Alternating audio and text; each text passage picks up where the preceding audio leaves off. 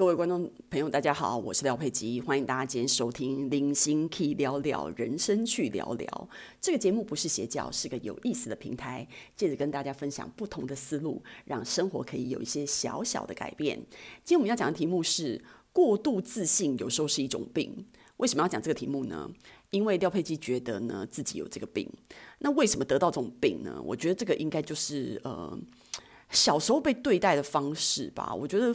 我周边的，就是我我自己的父母啊，然后我们就是亲戚啊、亲朋好友啊，然后身边的朋友啊，一些人，就从小到大的，就是都就是我算是一个嗯比较有人缘的小孩，然后所以就左右逢源当中，然后老师啊什么的，然后大家都喜欢你的情况之下，然后有时候会过度夸奖你，然后到最后你就有点膨胀，真的觉得说自己真的是非常的不一样啊，然后非常的。你知道吗？就是非常好，然后所以呢，你就会有这这种过度自信的病。然后呢，当这个病开始并发的时候呢，又没有人可以好好的就是导正你、纠正你的时候呢，他就会一直病下去。那这个东西就是有时候就是到长大，因为这个东西有有一点点是天生的，我觉得还是会有一点点是天生的。可是，可是我觉得，嗯，因为我觉得你知道父母哦，或者是。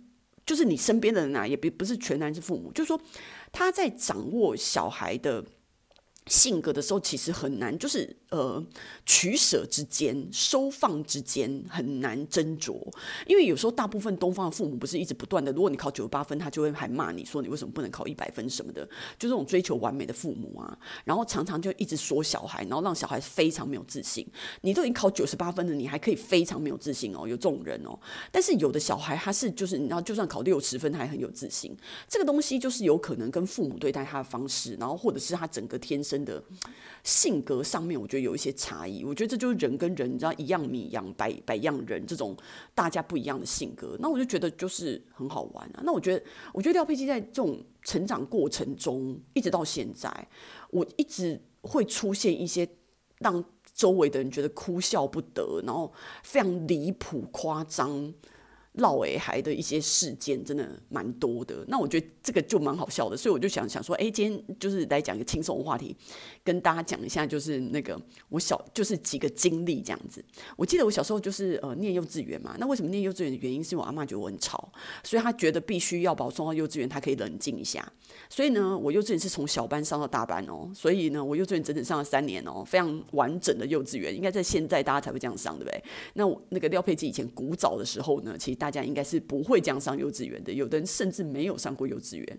那呢，我上的幼稚园呢，其实离那个我阿嬷家还蛮近的，然后所以呢，我就走路去上这个幼稚园。好，这也不是重点，重点是呢，我在幼稚园呢，就是你知道当班长，那为什么当班长原因有很多啦，比如说就是因为幼稚园也没有功课啊，但你可能就是我就长得比较高一点，然后呢，就是呃比较灵活这样子小孩，然后呢，所以呢，呃，当班长的人呢，就常常会要收那个。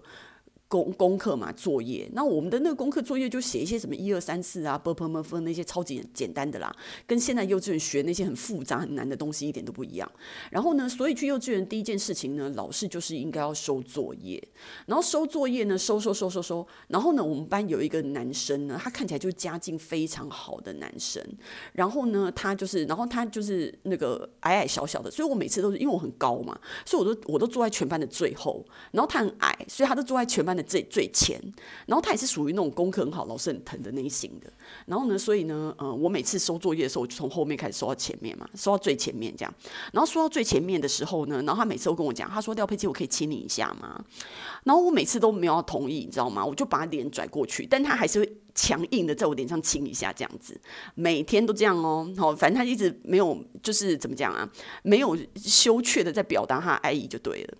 就有一天，他终于整个受不了了，他就在那个中场下课的时间呢，就是休息时间呢，他就跟我讲，他说：“廖佩琪，我跟你说，嗯，我觉得。”我以后想要娶你这样子，然后我就觉得我觉得很好笑，你知道吗？而且我以前小时候很早熟哦，可能是看太多楚留香的关系，还有那个歌仔戏，我很早熟，我就跟他讲，我说你要娶我，那钻石呢？然后他就因为幼稚园的小孩怎么就是他没有他没有想到这一招，我为什么有人会问他问他说钻石呢？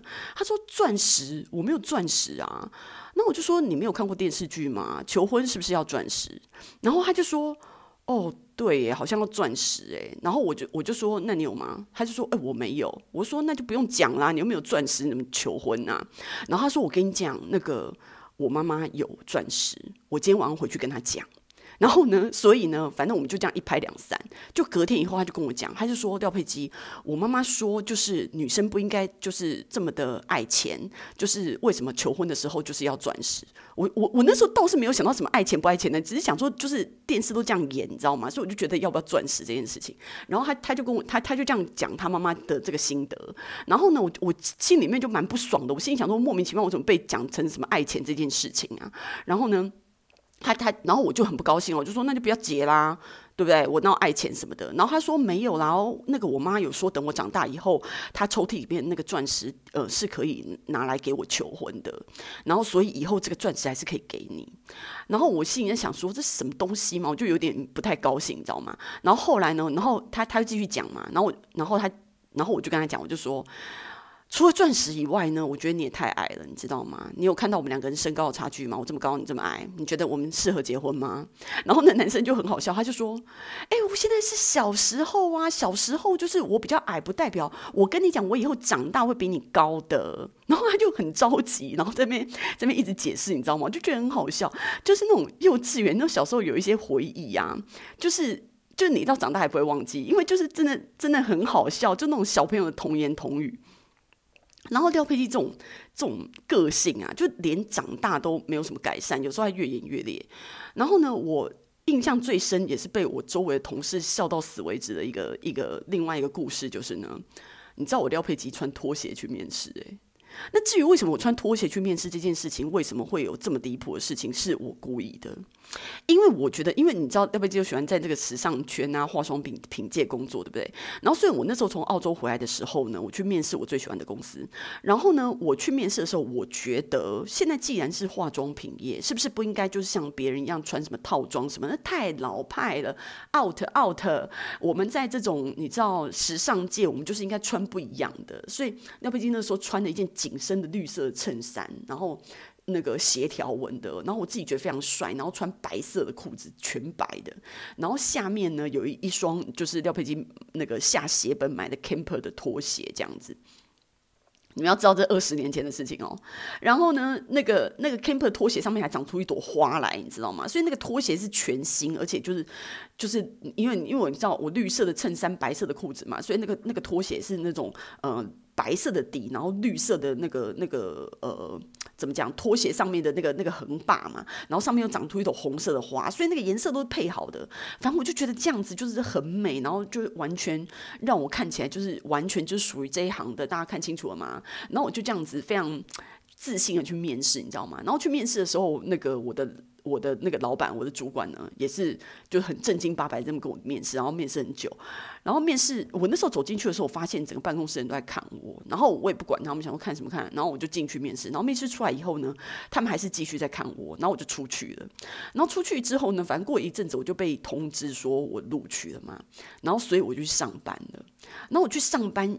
的时候啊，然后我不是就是大家要就是认识每一个人嘛，然后我就听到我同事在那边互相讲说，哎，我跟你讲，那个穿着拖鞋来面试的那个人，那个人居然上了，你有看到吗？他今天来报道了什么的，他们就在旁边窃窃私语啊，然后每一个人都印象深刻，我那天穿的拖鞋。后来呢，等到我应该就是过了好一阵子以后，我问那时候面试我的那个主管啊，就说，哎，那全公司在议论我穿拖鞋去面试啊，那你有看到就是我穿拖鞋吗？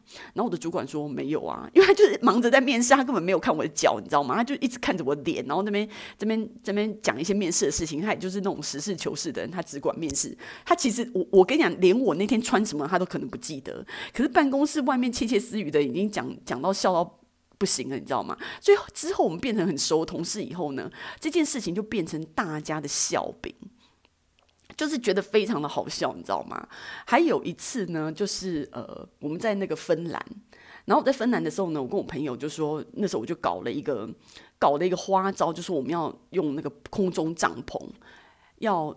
然后你们大家都一定不知道空中帐篷是什么，这这个在几年前是一个非常崭新的概念，因为帐篷一定都放在地上嘛，对不对？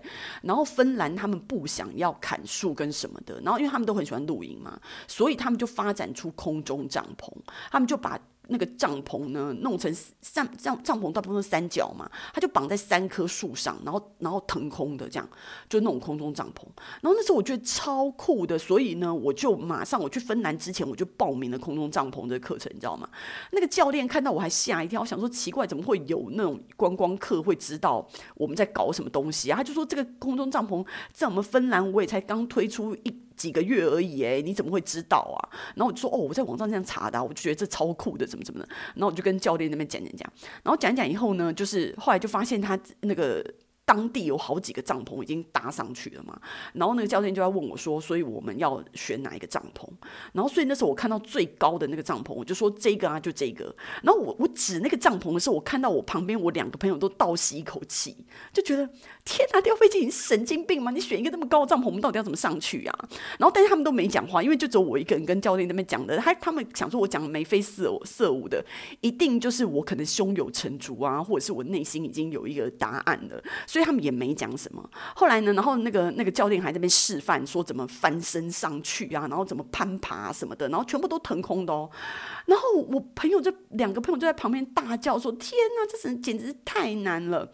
然后我那时候觉得说，我那时候我真的完全没有意识到这中间有什么难的，因为我我一直觉得他如果在做的话，我也可以做。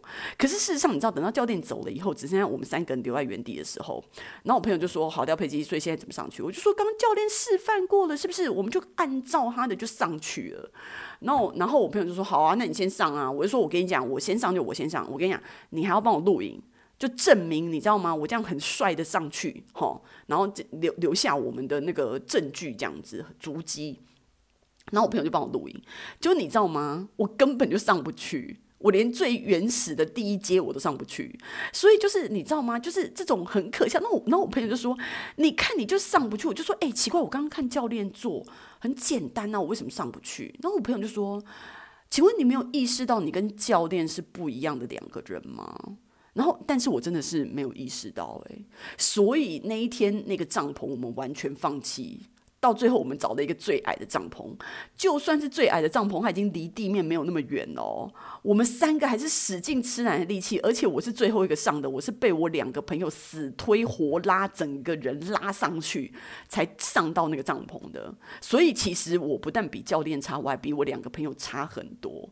但是在选帐篷的时候呢，我完完全全没有意识到我根本上不去这件事情。所以每次什么事情我都往最极致的地方去选，然后选就是先选的。再说，先捅下去再说，捅完以后才会发现说，哦，其实自己根本没能力去完成这件事，这就是廖佩基非常瞎的个性，到现在都还不是处理得很好，所以我就是想要跟大家讲，就是说，我觉得，嗯，就是过度自信有时候会蛮闯祸的，这种情况就是你完全蛮盲目的，你知道吗？就完全搞不清楚自己站在一个什么位置，然后常常会把自己暴露在危险之中。我在想。